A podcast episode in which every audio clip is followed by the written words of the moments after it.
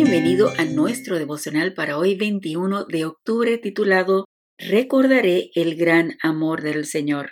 Este comienza con el versículo que dice, Recordaré el gran amor del Señor y sus hechos dignos de alabanza, por todo lo que hizo por nosotros, por su compasión y gran amor. Sí, por la multitud de cosas buenas que ha hecho por los descendientes de Israel. Isaías 63, 7. ¿Cómo era la vida en los campos de concentración nazis? La respuesta dependerá de la persona a quien le preguntes. Pero dejemos que sea la polaca Herda Weisman Klein, que estuvo en el campo de Gross-Rosen, la que nos responda. Dice la señora Herda que la mayoría de las personas cree que los campos de concentración eran como fosos de serpientes, que la gente pisaba a los demás para sobrevivir. No fue así.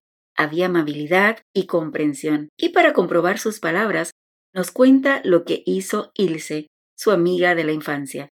Un día Ilse encontró una frambuesa en el campo de concentración y la guardó llevándola todo el día consigo con un solo objetivo, regalársela a su amiga Herda. Entonces, concluye Herda, esos son los momentos que deseo recordar. Mucha gente se comportó noblemente bajo circunstancias inenarrables. Nuestra naturaleza nos empuja a llenar el corazón con los recuerdos amargos de nuestras experiencias más dolorosas.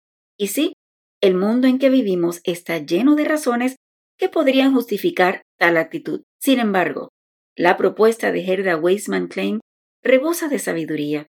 Vamos a recordar lo bueno que nos ha pasado. Eso fue lo que hizo el profeta Isaías, diciendo, recordaré el gran amor del Señor y sus hechos dignos de alabanza por todo lo que hizo por nosotros, por su compasión y gran amor.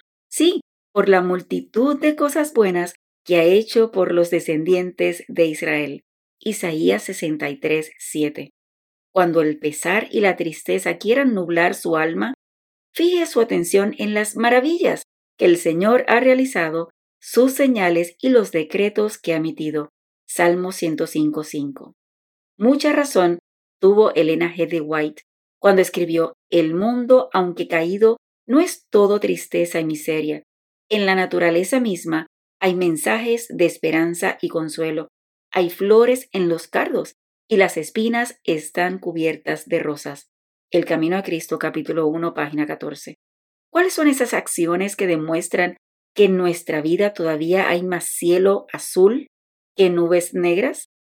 Hoy vamos a prometerle al Señor que no nos abrumaremos por la maldad del mundo, sino que recordaremos su amor por nosotros. Que tengas un bendecido día.